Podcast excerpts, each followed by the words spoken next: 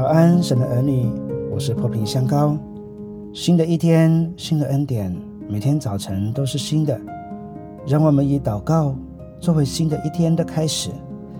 我奉耶稣基督的名祝福你，从天上领受属灵的恩膏，在今天活出神的荣美，在众人面前有美好的见证。你必不缺少从神来的恩典和慈爱，从早晨到黑夜。都蒙神赐福，你出你入，耶和华要保护你，从今时直到永远。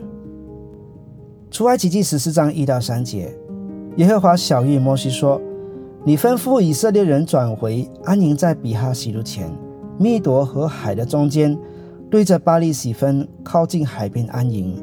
法老必说：以色列人在地中饶迷了，旷野把他们困住了。”上帝以大能神迹对埃及王国施行审判之后，带领两百多万以色列人离开了埃及。上帝以日间云柱以及夜间火柱的方式显明他的同在，并带领他们前面的道路。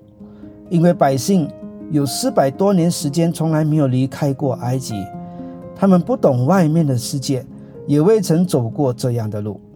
在当中，唯一比较熟悉外面世界的，只有摩西一人。他曾经从埃及逃亡到米甸，并越过这些旷野。当上帝带领的路线转回，又来到海边，看似无路可走的情况之下，埃及人必认定他们迷了路，以色列人中必摸不着头绪。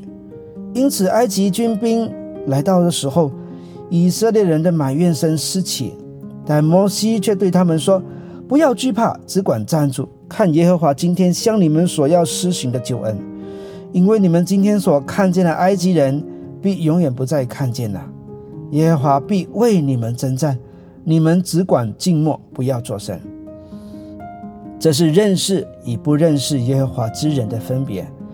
埃及人和以色列人都认为上帝迷路了，唯有摩西知道上帝的计划和带领，这也是他在现实困境中仍然有信心的原因。你是否也曾在人生地图中迷路了呢？你是否也曾怀疑上帝的带领有误呢？上帝从来都知道要如何行，他的带领绝不失误。你的人生路是否面对前无路可走，后无退路可行呢？人的尽头就是神的起头。许多看似无路的时候，上帝就为我们开路，好让我们经历他的大能和信实。神的儿女总是在困境中经历到上帝，绝不是在顺境中认识到他。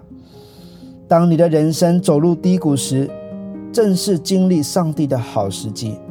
在当中，你可能学习到等候、耐心和信心的功课。所以，你如今处在低谷和难处吗？起来赞美他，并耐心查看上帝如何为你开路、施恩于你。